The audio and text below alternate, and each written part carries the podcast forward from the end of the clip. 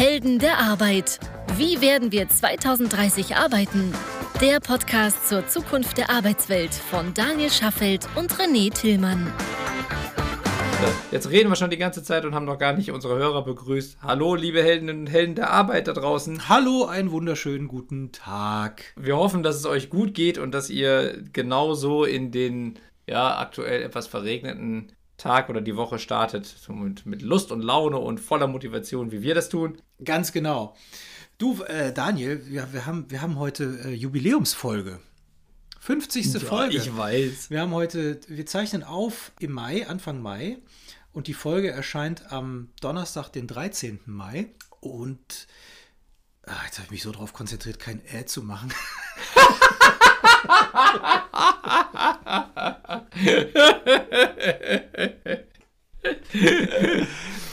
ah, am Donnerstag, den 13. Mai, also nicht den Fre Freitag, den 13. Wahnsinn. Nein, Donnerstag, den 13. Mai. Und 50. Äh, Jubiläumsfolge. Jetzt sind wir seit über einem Jahr.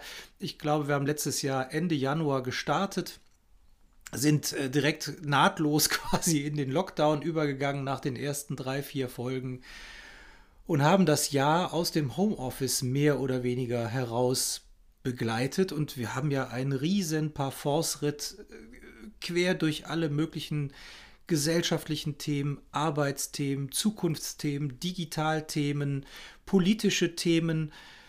Also im Grunde haben wir ja wirklich einen Blumenstrauß der guten Laune betreut. Was hältst du davon, wenn wir heute mal einen kleinen Review machen und schauen zu den Folgen, die wir, die wir so besprochen haben in den, im letzten Jahr, was davon hat sich entweder bewahrheitet, was davon nicht, was davon ist relevant, was davon hat sich verabschiedet in die Bedeutungslosigkeit. ja, sehr gerne. Es war ja wirklich ein Riesenzufall, dass wir mit dem Podcast begonnen haben, wirklich kurz bevor die Pandemie so richtig durchgeschlagen hat, beziehungsweise als, also als es die schon gab, aber noch so als Randerscheinung in den, in den Medienberichten und wir die ersten Folgen ja tatsächlich auch noch gemeinsam aufgenommen haben, bei uns im Büro oben im Turm. Und dann, als, als dann wirklich ernst wurde im März, wir dann halt erstmal überlegt haben, wie kriegen wir das denn hin, dass wir es halt eben räumlich verteilt machen. Und ich glaube, jetzt mittlerweile merkt keiner von euch mehr hoffentlich, dass wir gar nicht zusammensitzen, wenn wir hier diese Folgen besprechen. Und ja, tatsächlich hat ja in der also in diese, wie du gesagt hast, in der ganzen Zeit sich eine ganze Menge getan. Ja. Wir haben auch einige Thesen aufgestellt, die wir Anfang der Pandemie hatten oder, oder die sich so ergeben haben, wo man jetzt mal hinterfragen kann, ist das denn eigentlich so gekommen? Und ich würde vielleicht mal mit der mit einer kurzen anfangen. Also direkt unsere zweite Folge lautete, warum Jobbörsen nicht helfen. Mhm. Mhm. Und mhm. wir haben die, die These vertreten, dass Jobbörsen am Ende also ein Auslaufmodell sind, weil sie nicht wirklich helfen, transparente Entscheidungen zu treffen. Und irgendwie, also Jobbörsen sind noch da. So, ne? Ja, Jobbörsen sind noch da, aber, aber es, hat sich, es hat sich nicht viel am, am Zustand geändert. Also, was meinen wir denn damit, Nein. dass Jobbörsen nicht wirklich helfen, transparente Entscheidungen zu treffen? Damit meinen wir, zum einen ist es immer noch schwierig, nach Jobtiteln zu suchen und da dann den richtigen Job zu finden, der auch zu den Fähigkeiten, die man selber hat, passt. Ja. Und es ist auch tatsächlich immer noch schwierig, Suchalgorithmen hin oder her, die Jobs herauszufiltern, die wirklich zu meinen Fähigkeiten passen, indem ich zum Beispiel bestimmte, ja, ich sag mal, Ausbildung, Studium, Fähigkeiten etc. in Kombination in der Suche angebe, um dann die richtigen Jobs zu filtern. Das ist immer noch anstrengend und geschweige denn darüber hinaus zu gehen, um zu verstehen, was verlangen Unternehmen eigentlich für Fähigkeiten, welche sind besonders beliebt und welche Fähigkeiten steigern meine Chancen auf ein Interview. Denn nach wie vor gilt, von 100 Bewerbungen fliegen 90 oder sogar noch mehr in der Regel in die Tonne. Das ja. ist brutal ausgedrückt, entspricht aber leider der Wahrheit. Und das bedeutet für die Talente da draußen eine wahnsinnige Zeitinvestition, aber leider auch eine wahnsinnige Zeitverschwendung. Und für die Unternehmen auf der anderen Seite ehrlicherweise ein Stück weit auch. Nur ist der Zeitaufwand deutlich geringer, denn so ein Werdegang wird mal in 5, 6, 7 Sekunden gesichtet und äh, fliegt dann leider vom Stapel. So brutal ist ja, es. Ja. Und ich finde, wie wenig sich am Ende auch von der Technologie und von der Ausrichtung her geändert hat, sieht man ja auch daran, dass der Claim einer sehr großen Jobbörse immer noch ist, Jobs finden. Ja. Hm, wo man dann, wo man dann schon gesagt bekommt, so, setz dich hin, suche und hoffentlich findest du was. Genau das ist ja der Ansatz, von dem wir sagen, das kann am Ende nicht zum Erfolg führen. Denn wenn ich selber suche, finde ich ja nur das, was ich suche. Wenn ich aber nicht weiß, was ich suchen soll, weil ich nicht weiß, wo meine Fähigkeiten willkommen sind, dann werde ich auch nicht die ganze Bandbreite, das ganze Spektrum meiner Möglichkeiten erfassen können. Na, geschweige denn, eine Inspiration zu bekommen, wo ich mich mit der Basis, die ich heute erreicht habe, hinentwickeln kann. Genau. Also muss man da sagen, am Ende ist die These, die wir aufgestellt haben, immer noch die richtige. Noch hat es nicht dazu geführt, dass es keine Jobbörsen mehr gibt. Aber grundsätzlich muss man schon sagen, da wird weiterhin noch eine Menge Entwicklung stattfinden müssen, wenn Jobbörsen mit der Zeit gehen wollen. Ja, genau. Dann haben wir noch eine ganze Reihe von anderen Folgen. Ich springe mal zu Folge 7. Nicht anrufen, der ist mhm. im Homeoffice.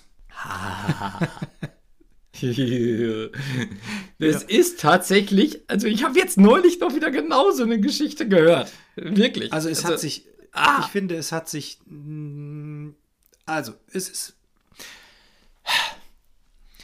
damals war, damals, also damals, vor einem Jahr, war es natürlich, war es natürlich ein äh, großer Hebau, dass die Unternehmen sich von, ja, ich sag mal, von, von, von Büroarbeit auf Homeoffice-Arbeit umdisponieren, was natürlich für ein produzierendes mussten. Gewerbe mussten, mussten, genau, was natürlich für ein produzierendes Bewer Gewerbe nicht funktioniert, überhaupt gar keine Frage. Aber für Dienstleister, Unternehmen kann das natürlich funktionieren. Für Consulting-Unternehmen kann das sicherlich auch funktionieren. Also es gibt eine riesen Bandbreite von Unternehmen und Jobs, wo das ganz wunderbar klappt. Und da, da haben wir damals äh, festgestellt, wie unfassbar schwer es ist und wie unfassbar schwer sich Unternehmen tun, diesen Schritt zu gehen und warum es so viele Unternehmen bis dato noch nicht getan haben und was die, ja, und wie viel natürlich auch eine Führungskultur und eine Vertrauenskultur damit zu tun hat.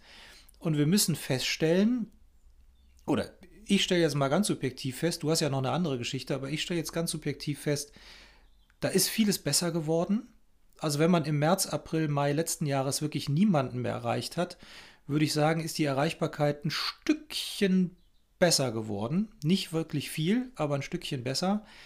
Und ich glaube, in manchen Unternehmen hat man auch festgestellt, dass Homeoffice eine valide Alternative zum Büro ist.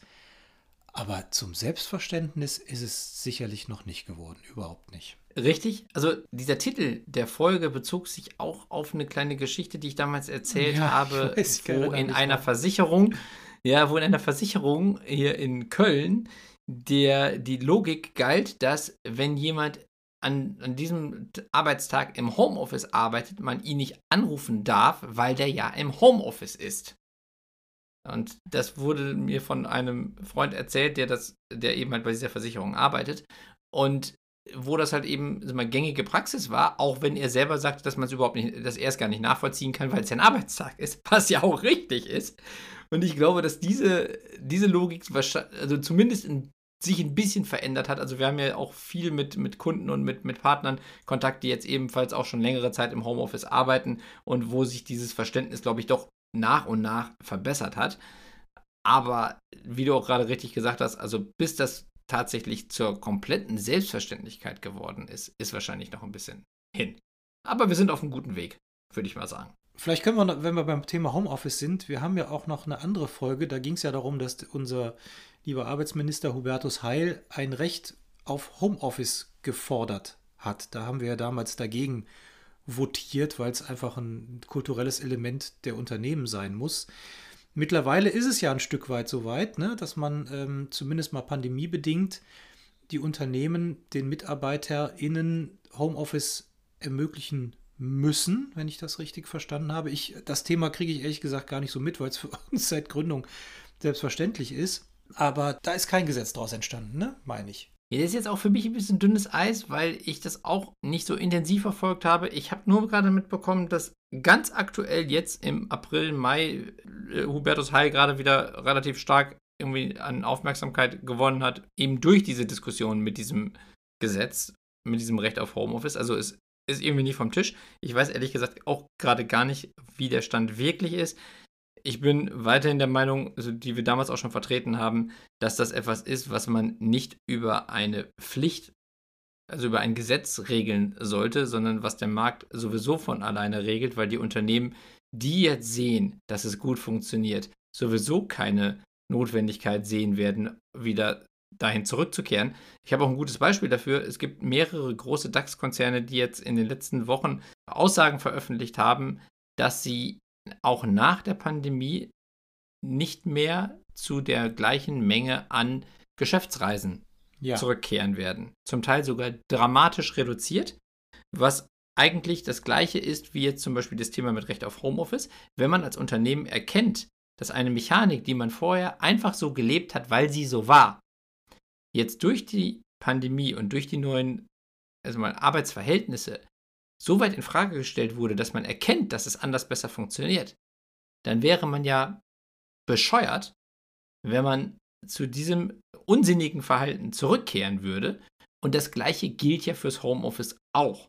Das heißt also, die Unternehmen, die das jetzt erkannt haben, dass es funktioniert, werden da ja auch danach nicht wieder zurückkehren. Und die, die jetzt schon sagen, wir können kein Homeoffice umsetzen, aus welchen Gründen auch immer, die werden ja mitten im Gesetz deswegen nicht glücklicher werden oder es besser hinbekommen, weil es gibt ja wahrscheinlich gute Gründe, dass sie jetzt auch nach einem Jahr oder mehr als einem Jahr Pandemie immer noch kein Homeoffice etablieren konnten. Genau. Es bleibt so, es ist halt, es ist halt, muss man ja leider sagen, das ist halt eben eine SPD-Logik, das muss man dann irgendwie in so, eine, in so ein Gesetz gießen, damit das dann irgendwie cool klingt, damit man irgendwas für den Wahlkampf hat, aber am Ende also wird die Idee dadurch nicht schlauer. Nee. Nächste Folge, nur noch kurz die Welt retten.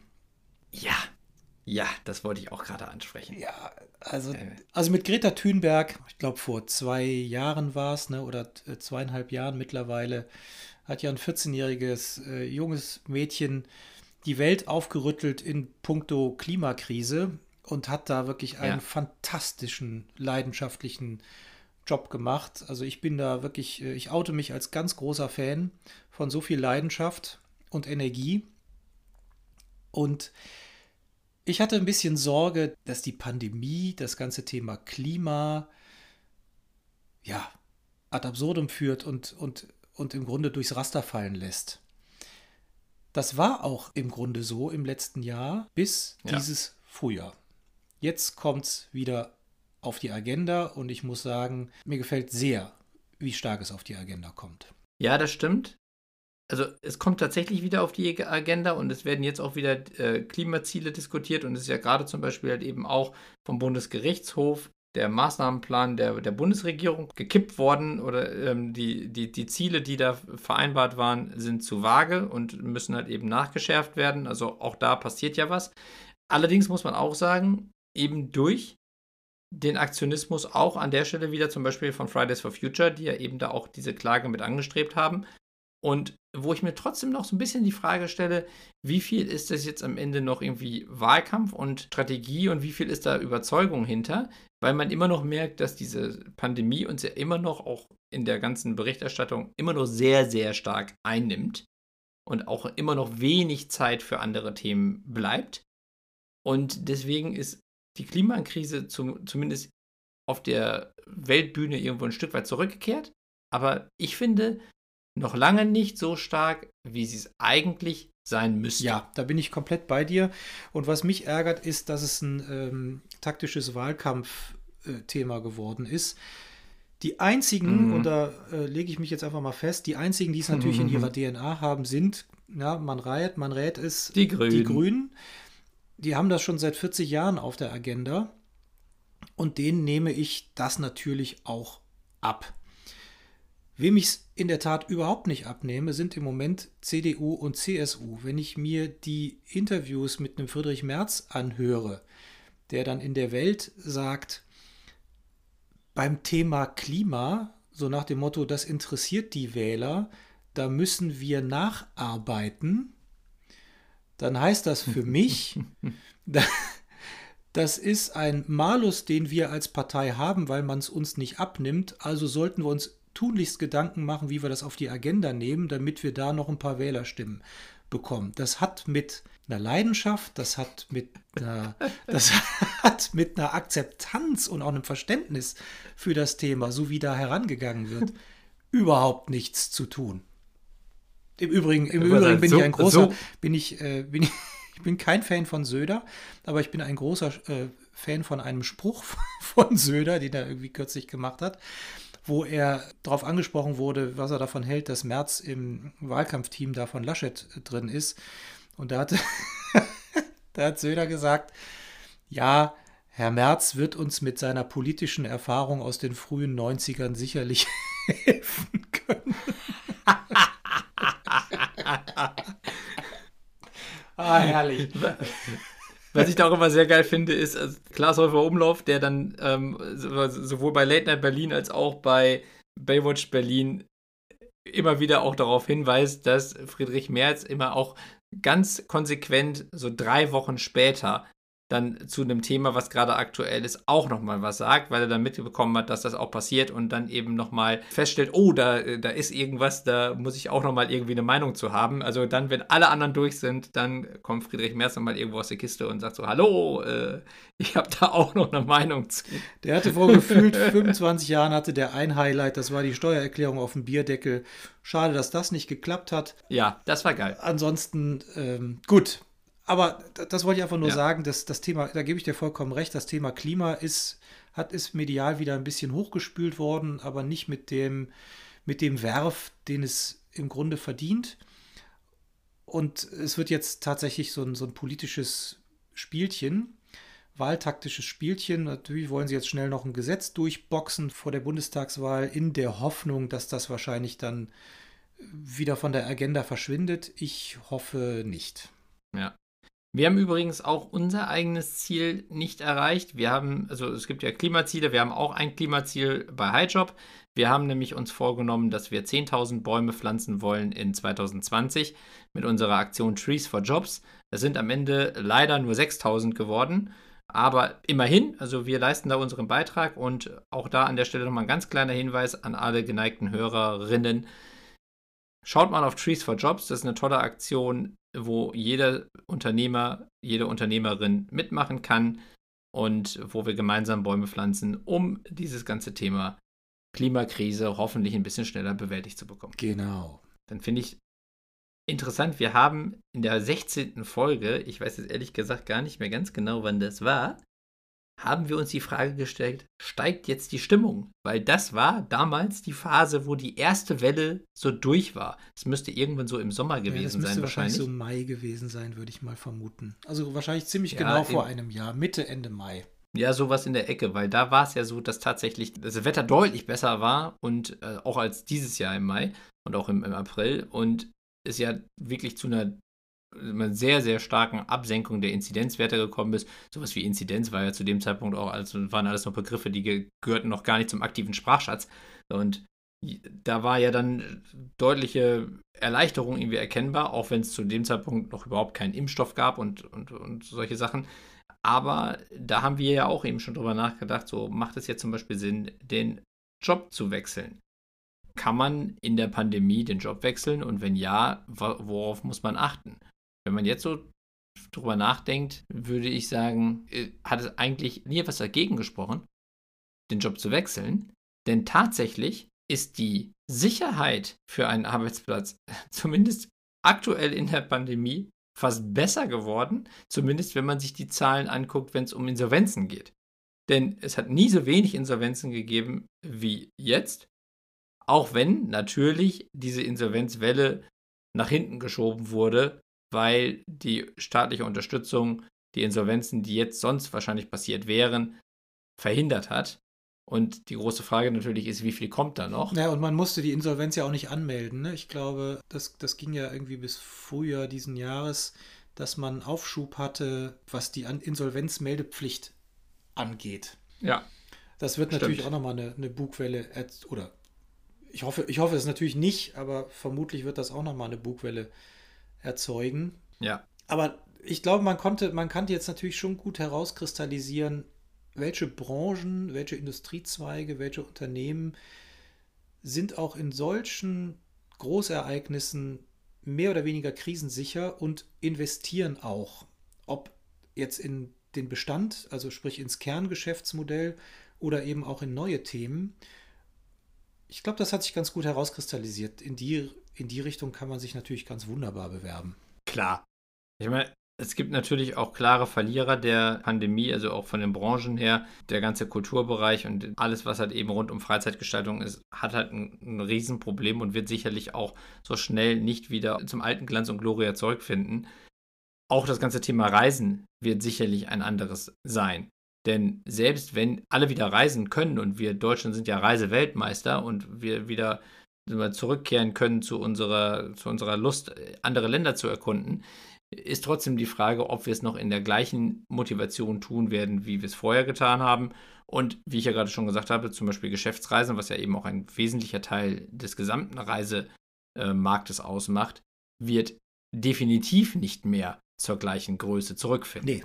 So, das heißt also, es gibt auf jeden Fall Veränderungen, aber da muss man ja auch wieder sagen, auch wenn das vielleicht so ein bisschen blöd klingt, vor allen Dingen für die Leute, die natürlich von diesen Veränderungen betroffen sind, solche Veränderungen bergen natürlich auch immer eine Menge Chancen, denn wenn diese Geschäftsreisen so in der Form nicht mehr stattfinden, dann heißt es auf der einen Seite, dass es mehr technologische Komponenten gibt, mit denen man dann also die Zeit sinnvoller anders nutzen kann, wo auch wieder Arbeitsplätze entstehen.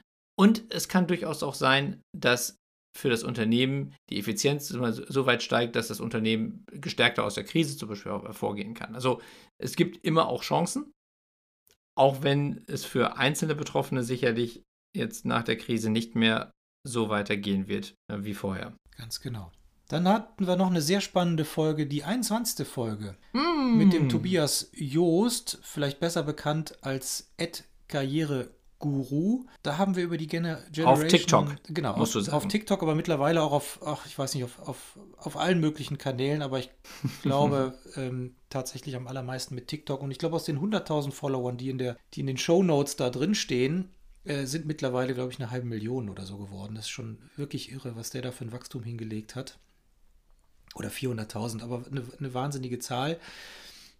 Der adressiert die Generation Z und hat uns mal erklärt, wie die eigentlich so tickt und warum diese acht Sekunden Aufmerksamkeitsspanne, die dieser Generation unterstellt wird, erstens stimmen und zweitens gar nicht schlimm sind und wie man dem begegnet. Ja.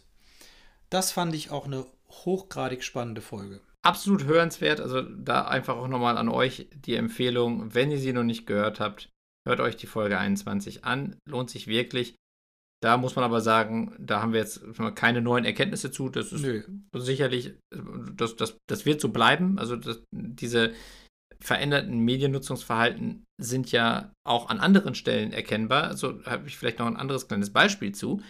Tatsächlich, was im Moment total boomt, also hat sogar hat Amazon eine App zu rausgebracht, aber es gibt auch viele Startups, die in diesem Bereich unterwegs sind, ist eine neue Form von Storytelling, wenn es um Bücher geht nämlich Kurzgeschichten, die quasi als Kapitel veröffentlicht werden und die ich als Leser quasi auch kapitelweise über Tokens freischalte.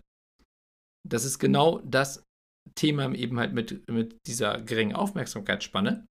Also ich kaufe mir kein ganzes Buch mehr, sondern ich kaufe mir quasi eine Kurzgeschichte, die episodenhaft weiter erzählt wird so, als würde ich jetzt eben bei einer Serie nicht die ganze Staffel kaufen, sondern eben halt jede einzelne Folge. Und ich, nach jeder Folge entscheide ich neu, ob ich weiter bezahle. Natürlich kann ich auch die gesamte Episode kaufen, dann ist es vielleicht ein bisschen günstiger.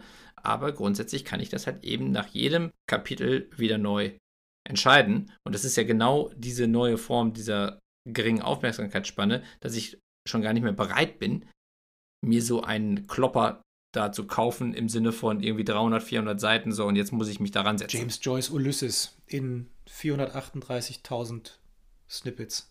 Sehr schön. Ja. Oh, äh, Tolstoi, Krieg und Frieden. Oh. Ja, ja, genau. 1000, 1200 Seiten oder so, was, was, das, was das Biest hat. ja, aber interessant. Aber, äh, da dann auch interessant, der Markt scheint sich dann schneller auf diese Generation einzustellen als der Arbeitsmarkt. Ja, aber auch da wieder, bei diesem Beispiel, was ich gerade gegeben habe, es sind halt Startups, und es ist halt Amazon. Amazon ist an der Stelle das, das größte Startup der Welt, würde ich sagen, weil sie als eines der ganz, ganz wenigen Unternehmen Innovation wirklich in ihrer DNA haben und es nicht nur irgendwo im Mission Statement stehen haben, sondern sich wirklich im Zweifelsfall lieber selbst kannibalisieren, als dass es andere tun. Das ist ja so der, der Leitspruch von Jeff Bezos. Und ansonsten sind es halt Startups. Teilweise gut finanzierte Startups, aber trotzdem sind es halt junge Unternehmen. Und das zeigt am Ende dann doch auch wieder solche Veränderungen, solche Disruption im Markt wird halt eigentlich erstmal immer von den kleinen agilen Unternehmen vorangetrieben und braucht halt lange, bis dann die großen nachziehen. Und das ist ja im Recruiting-Markt oder im, im HR-Markt eigentlich genauso. Auch da ist es ja so, dass es junge und innovative Unternehmen gibt, die da mehr Druck machen, als die etablierten, die halt sagen, ja, das geht doch noch alles, wie es ist. Also am Ende muss man sagen, ist das nur ein anderes Beispiel dafür, dass es eigentlich doch überall irgendwie wieder gleich ist es braucht halt Innovatoren, die treiben, damit halt eben kein Stillstand passiert. Denn wir wissen ja, wie Herbert Grönemeyer schon gesagt hat, Stillstand ist der Tod. Geh voran, bleibt alles anders. Der hat aber übrigens auch Currywurst gesagt, ne? Weißt du Bescheid. Ja, ja, ist, ist halt auch ein Statement, ne? Absolut. Ja. Ja, und äh, der, hat, der hat auch äh, eine Hymne an Bochum gesungen und die steigen jetzt in die Bundesliga auf. Also, irgendwie hat er auch das geahnt. Vor meine Güte. Was schon. ein Prophet. Sehr schön. ja, die haben ein bisschen gebraucht, um die Guter Botschaft Mann. zu erkennen. Guter Mann. oh, okay. Dann haben wir in Folge 25 und 26 über das ganze Thema intellektuelle versus Lasergehirne gesprochen. Aus, Auslöser war das Bildungssystem. Also gerade die Pandemie hat ja gezeigt, wo die, wo die Schwächen in der Digitalisierung auch liegen, welche Fähigkeiten Menschen mitbringen müssen, um in den nächsten 10, 15, 20, 30 Jahren Berufsleben ja nicht nur bestehen zu können, sondern sie auch aktiv zu gestalten. Und da haben äh, Elon Musk und Frank Thelen ist ihm dann gleich zur Seite gesprungen weil Elon Musk ja da auch wirklich dringend Schützenhilfe benötigt, ist er, äh, hat, er, hat er die Meinung vertreten, dass wir deutlich mehr Coden, deutlich mehr Technologieverständnis entwickeln müssen und wir sollten doch weniger die alten Dichter und Denker lehren und uns mehr auf die neuzeitlichen Themen fokussieren.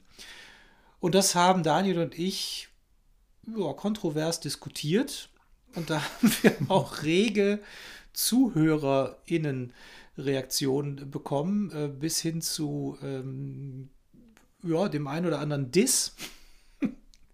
Und das war dann die Begründung, warum wir dann die Folge 26 noch gemacht haben, um die Dinge noch mal ein bisschen tiefer zu beleuchten. Ja, und grundsätzlich kann man jetzt auch, glaube ich, vielleicht auch durch die Pandemie noch mal ein bisschen verstärkt, finde ich, feststellen, dass zumindest bei dem ganzen Bildungssystem ja mal einiges im, im Argen liegt. Also da, haben wir auch noch ein paar andere Folgen zugemacht oder auch uns auch schon öfter dann auch noch drüber echauffiert, also auch wie, wie schwierig das ganze Thema Digitalisierung in der Bildung ist, aber auch dieser ganze Trend hin zur Akademisierung unserer Jugend, dass halt eben jeder irgendwie Abitur machen muss und jeder danach auch studieren muss. Stimmt. Denn was tatsächlich weiterhin, also oder was, was ich jetzt einfach auch selber immer wieder wahrnehme, ist, wie schwer es ist, Handwerker zu finden, die nicht bis 2024 schon die Auftragsbücher voll haben.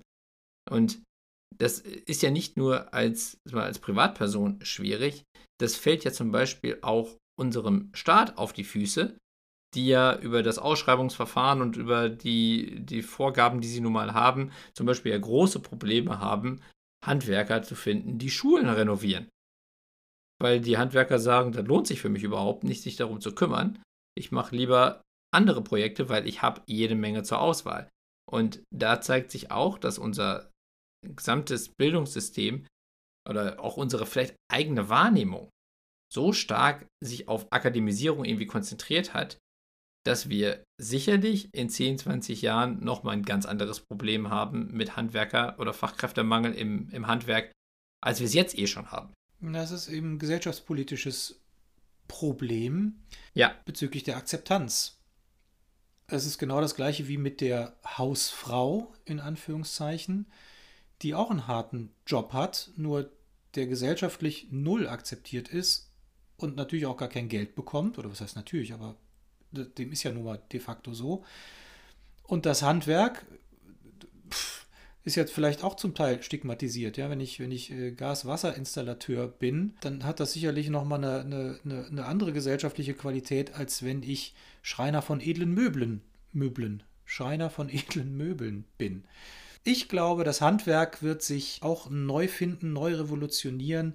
Das Handwerk wird auch ganz nah an Technologie, Planung, Digitalisierung herankommen und wird mit dem, wie Handwerk vielleicht vor 15, 20 Jahren noch gelebt wurde, in den nächsten 10 Jahren nicht mehr wahnsinnig viel zu tun haben. Nee. Also. Ich glaube, das wird ein ganz, ganz spannender Bereich und zwar mehr oder weniger auf allen Ebenen. Das glaube ich auch, denn ein Freund von uns hat gerade ein neues Haus gebaut und ich bin jetzt bei ihm im Keller gewesen und habe mir seinen Heizungsraum angeguckt. Also ich habe mir sein ganzes Haus angeguckt und unter anderem auch den Heizungsraum. Und der sieht ungefähr so aus wie die Brücke auf der Enterprise. So, also, wenn man sich das anguckt, was da heutzutage an Heizungstechnik verbaut wird in einem vielleicht etwas größeren, modernen Haus, bei ihm dann auch noch mit, mit Pooltechnik und allem Pipapo dazu, dann ist das nicht mehr das, was man vielleicht noch vor 10 Jahren oder vor 20 oder 30 Jahren in einem Haus verbaut hat. So, und wenn ich bedenke, dass ich als Handwerker, der sich damals überlegt hat, ich werde irgendwie Heizungsbauer, jetzt diese Dinger bauen muss, die halt vorher vielleicht deutlich simpler waren, dann musste ich ja in dieser ganzen Zeit diese Entwicklung mitgehen und musste immer lernen und verstehen, was denn da diese technologischen Weiterentwicklungen für mich bedeuten und was sie möglich machen. Das heißt also, es ist ein hoher Anspruch an die Weiterbildungskompetenz im Handwerk. Und deswegen ist dieses Thema, was du gerade gesagt hast, Digitalisierung, wird im Handwerk nicht nur genauso stark, sondern fast vielleicht sogar noch stärker durchschlagen als in anderen Bereichen. Ja. Also das ist eklatant wichtig, dass ich als, äh, als junger Mensch verstehe, dass Handwerk auch jede Menge digitale Komponenten beinhalten wird und immer noch digitaler werden wird. Selbst wenn ich als Schreiner am Ende natürlich trotzdem, wenn ich einen Dachstuhl baue, auch Holz sägen muss. Beziehungsweise, also, und, und das auch, das, das, und das kann sehr viel Spaß machen. Ich habe gerade einen Meerschweinchenstall gebaut, das hat sehr viel Spaß gemacht. Der ist auch wirklich fantastisch geworden. Also das, äh, das muss, oh, muss danke, danke, sagen. danke. Das, ist, das ist eine Villa. Ja, es, Innen und mir, mir macht sowas Spaß. Ist schon, äh, kann man schon Ja, ein also paar man- Fanfaren, äh, los, los, Ah. äh, loströten lassen für das Ding. Das finde ich schon gut. Ja, danke, aber die, also die größte Fanfare ist, wenn, wenn meine Tochter mir sagt, dass ich, dass ich das toll gemacht habe und der beste Papa der Welt Das, bin, dann ist alles ja, gut. genau. Das, äh, Ja. kenn ich. Aber übrigens, es, es macht auch wirklich Spaß, kann ich einfach auch ganz persönlich sagen, wenn man sonst eben halt digitale Produkte baut, wo man eben viel unter der Haube macht und am Ende man das, was man sichtbar äh, macht, ist dann trotzdem, ich sag mal, nur eine Website, dann ist es wirklich auch befriedigend, wenn man mal etwas baut, wo man am Ende des Tages sieht, wie viel mehr dazugekommen ist, also im Sinne einer Holzkonstruktion oder was auch immer, im Vergleich zu einem digitalen Produkt. Also das, das ist auch sehr befriedigend. Deswegen, also Handwerk finde ich, also kann, kann ich weiterhin total nachvollziehen, dass es echt wirklich ein, äh, mir, mir wird das Spaß machen. Ja, das glaube ich auch. Es kommt nicht jedes, aber vieles würde auch mir Spaß machen. Ja, ja, ne, natürlich nicht alles. Also ich meine, wenn man, wenn man jetzt am Ende im, im White-Color-Bereich unterwegs ist, ne, so wie wir, wir das ja eben bezeichnen, also die bü klassische Büroarbeit, dann will ich ja auch nicht, also Büroarbeit ist ja auch nicht Büroarbeit. Also das eine, also wenn, wenn wir jetzt eine künstliche Intelligenz bauen, ist es ja, sitzen wir auch im Büro, aber also ich jetzt persönlich mache kein Controlling, weil ich das nicht kann. Und ich, ich würde es auch nicht wollen, ne, weil es einfach nicht mein Ding ist. So, deswegen nur, weil man jetzt irgendwie als Handwerker zum Beispiel vielleicht irgendwie mehr draußen ist oder was auch immer, heißt das ja nicht, dass man dass alle das Gleiche machen müssen und es auch gleich gut finden müssen. Genau. Kurze Frage. Jetzt haben wir ja hier schon, ich glaube, in Summe 40 Minuten. Wollen wir vielleicht die 51. Folge auch darüber machen? Dann können wir die nächsten Folgen. Ja, finde ich wirklich spannend. können wir die nächsten Folgen. Ja, finde ich wirklich spannend. Dann würden wir so langsam mal in Abgesang reingehen. Ja, können wir gerne machen. Denn tatsächlich, also ich habe jetzt gerade schon mal so ein bisschen überflogen, was wir da noch alles besprochen haben. Da kommt nämlich, da kommt noch viel Holz. Ist in der Tat so. Ich muss auch sagen, also jetzt mal so in der, in der Nachbetrachtung oder so in der, in der Rückschau, meine Güte, René, haben wir da schon tolle Themen besprochen. Wir haben tolle Themen besprochen. Hätte ich uns ja gar nicht zugetraut. Und das Schöne ist, wir besprechen es ja nicht für uns, wir besprechen es ja für die Heldinnen und Helden der Arbeit. Und wir kriegen doch sehr regelmäßig positive Rückmeldungen, wie viel Substanz wir in diese Themen bringen, obwohl sie mitunter doch durchaus komplex sind. Und manche Folgen sind auch wirklich lustig, äh, können wir euch gerne ans Herz legen. Aber das machen wir dann in der nächsten Folge. Jubiläumsfolge 51 oder 50, 50b, wie auch immer. So wie die zärtlichen Cousinen, die äh, auch bei, wo jede Folge eine Jubiläumsfolge genau. ist. Ja. Genau. So, dann, dann nutzt doch die Zeit bis zu unserer nächsten Folge, um einfach nochmal die anderen Folgen zu hören, die wir alle gerade schon besprochen haben. Habt da ja nur ein ganz klein bisschen vor euch, wenn das nicht sowieso schon alles passiert ist. Ich weiß, dass ihr alle ganz fleißige HörerInnen seid und natürlich ganz viel unsere Podcasts hört. Da sind wir auch ganz dankbar für. Das freut uns auch wirklich sehr, denn wie René ja gesagt hat, wir machen es ja nicht für uns, sondern wir machen es ja auch hauptsächlich für euch. Es macht uns natürlich auch sehr viel Spaß, also das muss man auch sagen. Es ist jetzt überhaupt kein, keine, kein Zwang oder keine Bestrafung, aber es ist natürlich trotzdem auch etwas, wo wir hoffen, dass wir der einen oder dem anderen von euch einen Tipp an die Hand geben, der ihr oder ihm äh, hilft, eine bessere Entscheidung zu treffen, wenn es um Berufswahl geht oder um die, Frage, wie werden wir 2030 arbeiten. Genau. Wo findet ihr die ganzen Folgen? Die findet ihr auf heldenderarbeit.me. Und wo könnt ihr uns Kritik schreiben, Anregungen schreiben, Ideen schreiben, Themen schreiben? Das könnt ihr machen unter heldenderarbeit.highjob.me. Und wir freuen uns. Und wenn ihr es gut findet, teilt okay. es, liked es, empfehlt es weiter. Wenn ihr es nicht gut findet, abonniert auch, genau. Und wenn ihr es nicht gut findet, genau. lasst es uns wissen. Auch abonnieren. auch so, abonnieren. dann würde ich sagen, macht's gut und bis zur nächsten Woche. Bis dahin. Tschüss. Das war eine weitere Episode der Helden der Arbeit von Daniel Schaffelt und René Tillmann. Das hat dir gefallen? Dann abonniere uns jetzt, um keine Folge zu verpassen. Weitere Infos findest du auf www.heldenderarbeit.me. Ach ja, eine Bewertung wäre ein Träumchen.